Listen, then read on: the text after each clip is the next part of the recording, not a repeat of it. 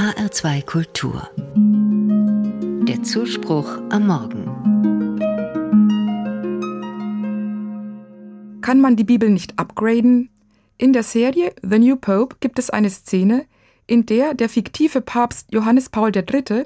die Schauspielerin Sharon Stone zu einer Privataudienz empfängt. Und sie stellt dem Papst genau diese Frage. Der Zusammenhang?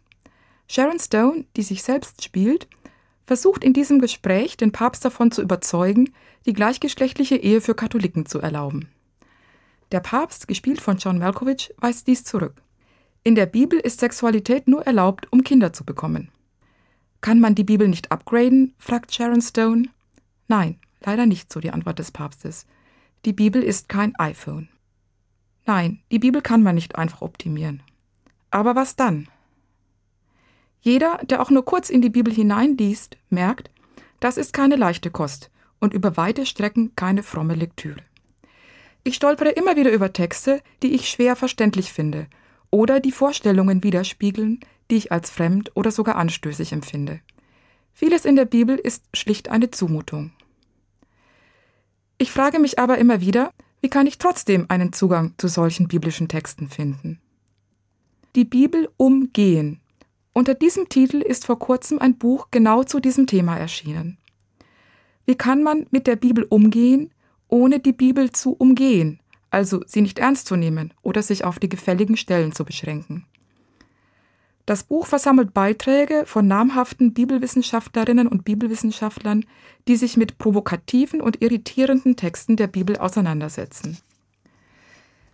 Mich selbst irritieren am meisten Texte der Bibel, in denen Gewalt eine Rolle spielt. Und zwar nicht nur die Gewalt, die Menschen einander zufügen. Auch Gott übt Gewalt aus. Er geht gewalttätig gegen Menschen vor. Er lässt die Ägypter in den Fluten des Meeres ertrinken.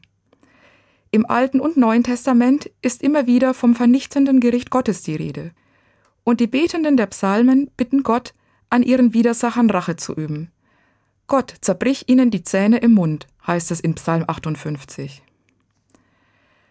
Gleich der erste Beitrag in dem Band Die Bibel umgehen beschäftigt sich mit diesen Gottesbildern der Gewalt. Die Autorin setzt bei der Einordnung der Texte in ihren Entstehungskontext an. Sie gibt zu bedenken, in der Vergangenheit war Gewalt keineswegs so anstößig, wie es heute der Fall ist. Gewalterfahrungen waren normal, das gilt für die Verfasser der biblischen Texte genauso wie für die Lesenden vergangener Jahrhunderte. Und sie schaut differenziert auf die Gewalttexte. Oft sind es Opfer von Gewalt, die ihre Hoffnung auf Gott setzen und bitten, ihnen Gerechtigkeit zu verschaffen, ohne selbst gewalttätig zu werden. Aber die Autorin gibt auch zu, die historische Einordnung der Texte kann helfen, aber auch Widerspruch gegen den Text ist eine Option. Nicht jede Irritation lässt sich auflösen. Mich spricht diese Herangehensweise sehr an. Hier werden keine Lösungen vorgestellt, sondern die Lesenden ermutigt, die Bibel auch kritisch zu lesen. Ein Grundgedanke ist dabei, die Bibel hält keine Patentrezepte bereit. Sie ist nicht unhinterfragbar wahr, weil von Gott gegeben, und auch nicht unmittelbar in die Tat umzusetzen.